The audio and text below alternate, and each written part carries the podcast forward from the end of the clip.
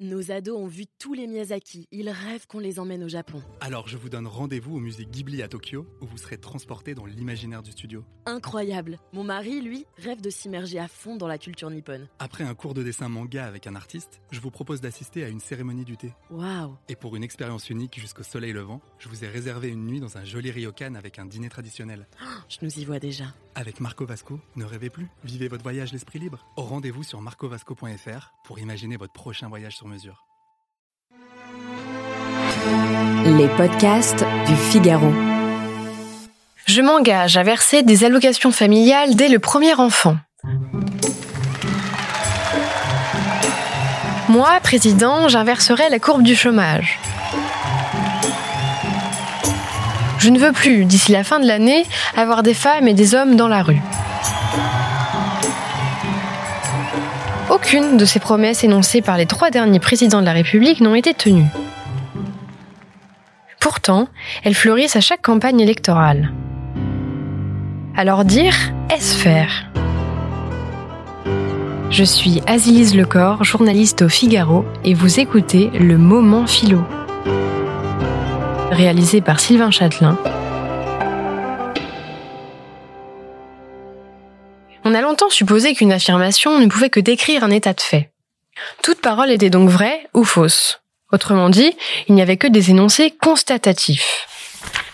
John Langshaw Austin montre dans son livre Quand dire, c'est faire que certains énoncés sont en eux-mêmes l'acte qu'ils désignent.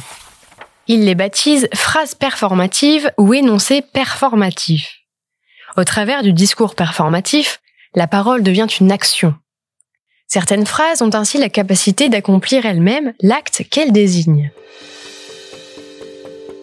Le discours performatif est notamment utilisé par les institutions pour produire du droit, si bien qu'un acte de langage peut équivaloir à un acte juridique. Par exemple, le maire scelle le mariage en prononçant la phrase ⁇ Je vous déclare mari et femme ⁇ Il est fait ainsi passer de l'état de fiancé à celui de marié. La réalité a été modifiée par la parole. Mais le discours performatif est cependant soumis à certaines conditions. Pour remplir ces conditions de félicité, comme le dit Austin, il faut d'abord que le locuteur, celui qui énonce la parole, ait une fonction significative. Un maire, par exemple, peut vous déclarer mari et femme, pas n'importe quel homme déguisé en Elvis. Enfin, sauf à Las Vegas. Le discours performatif doit aussi respecter les engagements pris. Dans le cas particulier de la promesse, comme dans celui de beaucoup d'autres performatifs, il convient que la personne qui promet ait une certaine intention. Ici, par exemple, celle de tenir sa parole. Il semble même que de tous les éléments concomitants, celui-là soit le plus apte à être ce que décrit ou enregistre effectivement le je promets. Austin généralise ce caractère performatif à tous les énoncés. Un énoncé s'analyse alors selon un schéma tripartite. D'abord, il y a l'acte locutoire. La phrase elle-même, les mots et leur sens. Ensuite, il y a l'acte illocutoire, ce qui est dans la phrase en plus des mots, une promesse, une menace, un ordre. Et enfin, l'acte perlocutoire, ce qui est provoqué par la phrase, l'énonciation d'une réponse ou l'officialisation d'un mariage.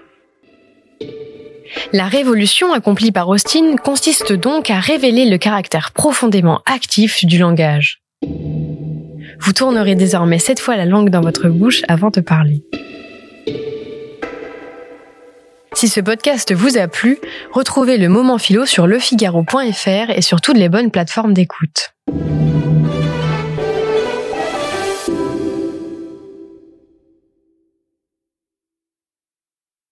Nos ados ont vu tous les Miyazaki. Ils rêvent qu'on les emmène au Japon. Alors je vous donne rendez-vous au musée Ghibli à Tokyo, où vous serez transporté dans l'imaginaire du studio. Incroyable. Mon mari, lui, rêve de s'immerger à fond dans la culture nippone. Après un cours de dessin manga avec un artiste, je vous propose d'assister à une cérémonie du thé. Waouh. Et pour une expérience unique jusqu'au soleil levant, je vous ai réservé une nuit dans un joli ryokan avec un dîner traditionnel.